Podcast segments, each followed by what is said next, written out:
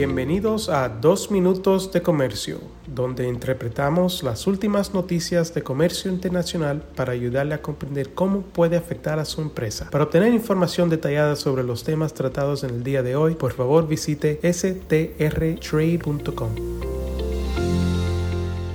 Soy Álvaro Ferreira, consultor independiente con Sandler, Travis Rosenberg y hoy es martes 5 de septiembre de 2023.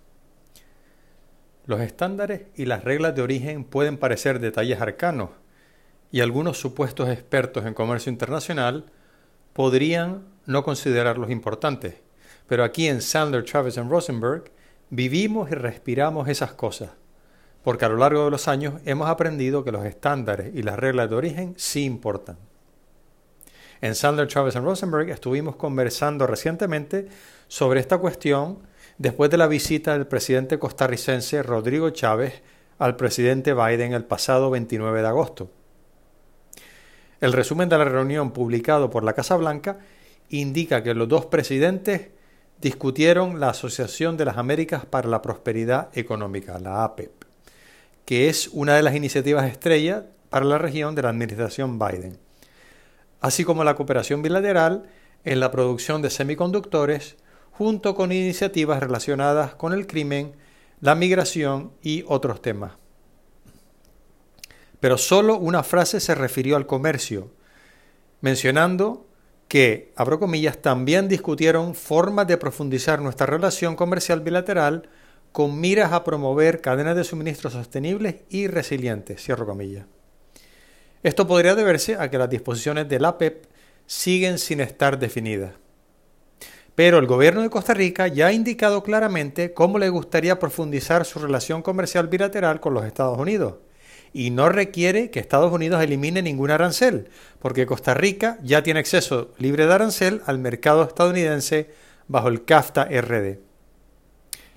El pasado junio, el ministro de Comercio Exterior de Costa Rica, Manuel Tobar, envió una carta apoyando el proyecto de ley conocido como America's Act, que es una propuesta del Congreso estadounidense para permitir que otros países del continente se unan al acuerdo entre Estados Unidos, México y Canadá, es decir, el TMEC, también conocido como USMCA.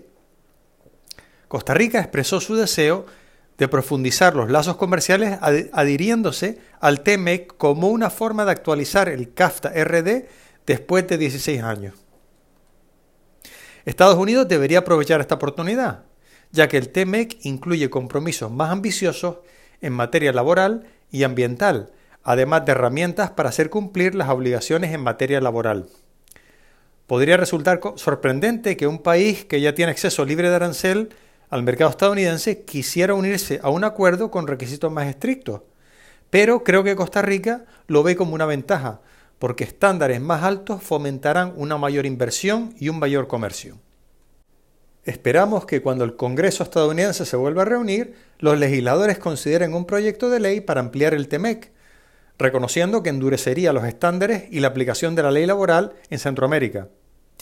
Y si alguien tiene cualquier pregunta sobre los estándares o las reglas de origen de este o cualquier otro tratado de libre comercio a nivel global, estamos aquí para ayudarle.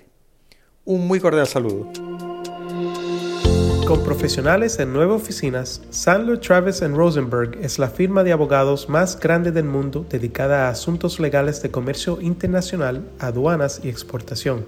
Este podcast es exclusivamente para fines informativos y no constituye un servicio legal. La contratación de un abogado es una decisión importante que no debe estar basada solamente en publicidad. Pídanos que le enviemos información gratuita por escrito sobre nuestras cualificaciones y experiencia. Envíenos un correo a strespanol.strtrade.com.